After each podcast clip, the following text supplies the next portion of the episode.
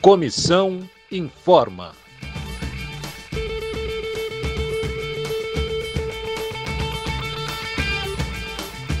Olá, colegas da EBC. Eu sou a Kemi Nitahara, repórter da Agência Brasil. E eu sou Indiara Góes, pesquisadora de acervo. Nesse episódio do Comissão Informa, vamos tratar das negociações do nosso acordo coletivo. Ou da falta delas, né?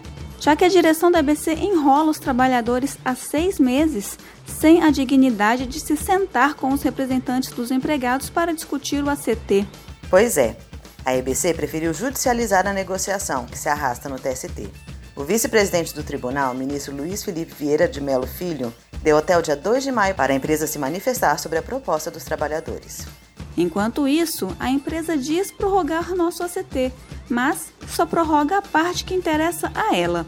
Estamos sem poder tirar o abono em 2021. Que prorrogação é essa, afinal?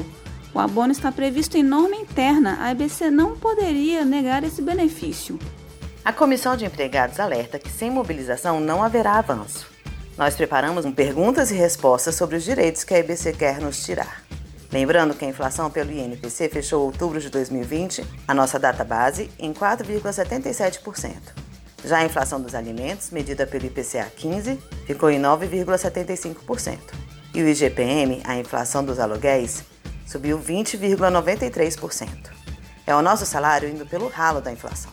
A primeira questão é: qual o atual estágio das negociações entre sindicatos e direção? A resposta é direta: estão paradas. A empresa abandonou o debate e preferiu levar a discussão para o Tribunal Superior do Trabalho, além de se negar a apresentar qualquer contraproposta e não comparecer a reuniões com os sindicatos. Quais as divergências entre as propostas da empresa e dos trabalhadores? São 13 artigos do ACT atual que estão sem consenso a maioria por parte da empresa, que quer retirar direitos. Os trabalhadores incluíram apenas uma cláusula para regulamentar o trabalho remoto por causa da pandemia, além de pedir a ampliação da redução da jornada para as mães que amamentam, de 12 para 24 meses. Ponto 3. Por que a EBC quer tirar nosso Vale Peru? Em anos de luta, os trabalhadores e trabalhadoras abriram mão de reajuste salarial em troca do ticket adicional no Natal, levando em conta o impacto deste ticket na renda de quem ganha menos. A EBC diz que a Lei Complementar 173 impede o pagamento do Vale Peru, mas isso não é verdade. O ticket extra está previsto no orçamento da empresa.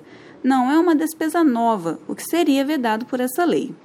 Em quarto lugar, por que a EBC quer tirar o nosso adicional por tempo de serviço e as nossas promoções?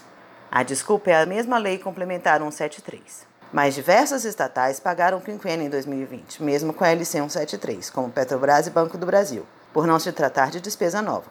O mesmo vale para a progressão na carreira, pois o próprio Ministério da Economia reconhece que não é impactada pela LC 173, já que as promoções são reguladas por normas anteriores. Outro ponto é a reposição salarial para compensar a inflação. De novo, os reajustes estão previstos no orçamento das empresas públicas e foram concedidos por outras estatais.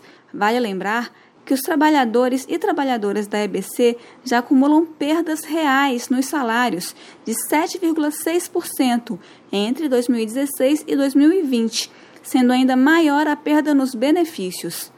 Não pedimos aumento apenas a reposição da inflação acumulada desde 2018. E por que a empresa quer o banco de horas? Ele é prejudicial aos trabalhadores. Com o banco de horas, alguns colegas deixarão de receber horas extras e correrão o risco de perder a PJ. Como o contrato dos radialistas e jornalistas é de 6 horas por semana, a empresa poderá computar horas negativas em vez de abonar os finais de semana em que os funcionários não são convocados ao trabalho. Com o acúmulo de horas negativas, a direção pode descartar a PJ e obrigar o funcionário a usar o crédito de horas durante a semana. Para nós do administrativo, pode acabar a possibilidade de optar por receber horas extras em dinheiro. Em sétimo, o fornecimento de vestuário também está em risco? Sim, a empresa propõe acabar com a cláusula que a obriga a fornecer vestuário específico. Muitos funcionários necessitam dessas roupas, tanto para identificação da empresa como por causa da obrigação de utilização em órgãos públicos, como o STF, tribunais, Congresso Nacional, Palácio do Planalto e ministérios. Por outro lado, é importante lembrar que os apresentadores contratados como pessoa jurídica recebem uma cota para a compra de vestuário e maquiagem. E é difícil ampliar a redução da jornada das mães? A EBC negou proposta de ampliar de 12 para 24 meses a redução de jornada das mães que amamentam. A medida não gera impacto financeiro algum e traz um enorme ganho para as famílias e crianças. A ampliação atingiria cerca de 20 pessoas em um universo de quase 1.800 empregados. É, portanto, mínimo e poderia ser implementado por norma. Por que a empresa não regulamenta o teletrabalho? De forma intransigente, a empresa diz apenas que não concorda com a cláusula e que é uma decisão da gestão. A demanda do teletrabalho surgiu com a pandemia, devido à necessidade de se reduzir a movimentação de pessoas nas cidades e nas dependências da empresa. Hoje, cerca de 40% da empresa continua em teletrabalho, sendo que essa marca já foi de 70%. A IBC economizou em telefone, luz, água, internet, redução de terceirizados e não restituiu nenhum valor gasto pelos empregados em suas casas. Por último, nem a demanda dos empregados com filhos ou dependentes com doenças raras a EBC quer contemplar. A empresa paga um auxílio para empregados e empregadas que sejam deficientes ou que tenham filhos ou dependentes com deficiência.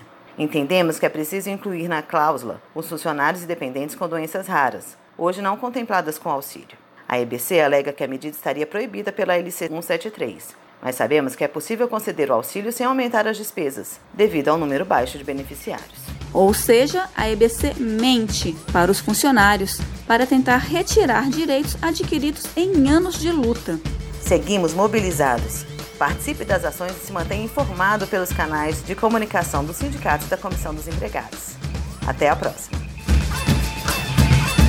Uma produção da Comissão de Empregados.